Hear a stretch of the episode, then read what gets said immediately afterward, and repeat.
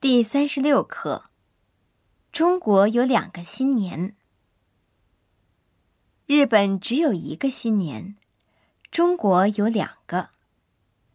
一个和日本一样，是阳历一月一号，叫做元旦；而比这个更热闹的，则是农历新年春节。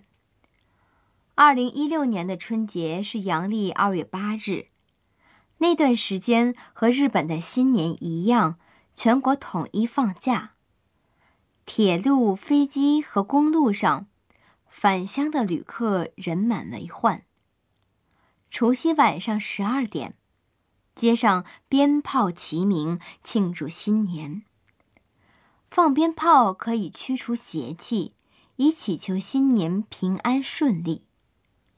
我小时候也和家人在自家门前放过，不只是那种成串的爆竹，还有其他种类的烟花。